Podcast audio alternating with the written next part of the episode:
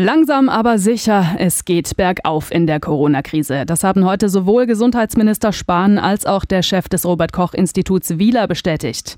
Trotzdem haben wir natürlich noch einen langen Weg vor uns. Alles, was heute in Sachen Corona wichtig ist in Deutschland und der Rockregion, geht's jetzt für euch ganz ausführlich in unserer Sondersendung. Radio Regenbogen, Corona aktuell. Ich bin Mareike Makosch. Hallo. Geduld, das ist das große Stichwort, wenn es um Corona und vor allem um die Lockerung der Maßnahmen geht. Denn nur weil die Infektionszahlen sich verlangsamen, heißt das nicht, dass Corona nicht mehr da ist oder nicht mehr gefährlich ist. Deshalb hat Baden-Württembergs Ministerpräsident Kretschmann nochmal deutlich gemacht, dass die Zahlen nicht wieder in die Höhe schnellen dürfen. Das Virus ist halt ein fieses Ding. Wir kennen ihn nicht. Wir hatten sowas noch nie. Wir lernen wirklich jede Woche dazu. Wir wissen jede Woche mehr. Wir haben neue Erkenntnisse. Und das kann nicht rund laufen, auch wenn der Virus immer in runder Form dargestellt wird. Also rund läuft es nicht, wir lernen aber dazu. Das hat heute auch Gesundheitsminister Jens Spahn bestätigt. Der hält die Corona-Pandemie mittlerweile für beherrschbar.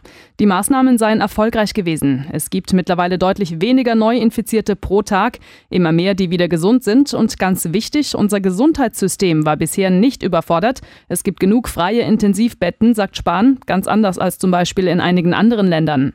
Bei der Bewältigung der Corona-Epidemie schneidet Deutschland im internationalen Vergleich gut ab. Das macht uns demütig, aber nicht übermütig. Also auch hier die Botschaft, wir sind auf einem guten Weg, aber es gibt noch viel zu tun. Vorsichtig optimistisch ist auch das Robert Koch Institut. RKI-Präsident Wieler spricht von einem wirklich guten Zwischenergebnis. Stand heute, meine Damen und Herren, auch wenn wir immer noch am Anfang dieser Pandemie sind, äh, zeigt sich doch, dass die Bekämpfungsstrategie, die wir in Deutschland aufgebaut haben, Erfolge zeigt. Ein wichtiger Faktor ist dabei die Entwicklung der sogenannten Reproduktionszahl, heißt auch R-Faktor.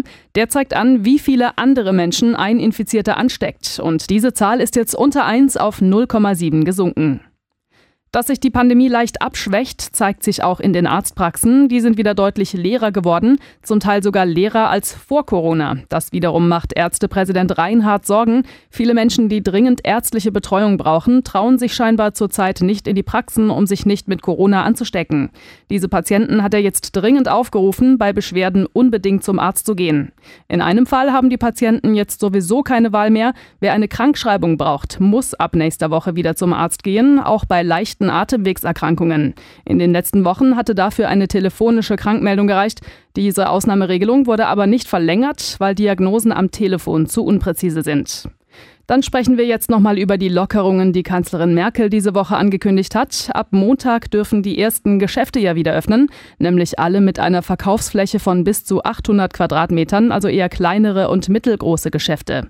Das sorgt aber bei vielen Händlern immer noch für Verwirrung, die nicht genau wissen, ob sie denn jetzt öffnen dürfen oder nicht.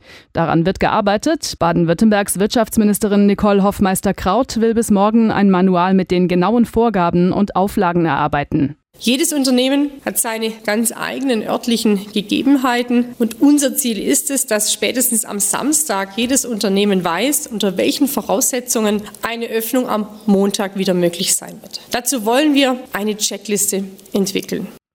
Alle Infos zur Corona-Pandemie umfassend und ausführlich gibt's in der Sendung Corona aktuell, immer um 5 vor 8 und nachmittags um 5 vor 5 hier bei Regenbogen 2. Radio Regenbogen, Corona aktuell.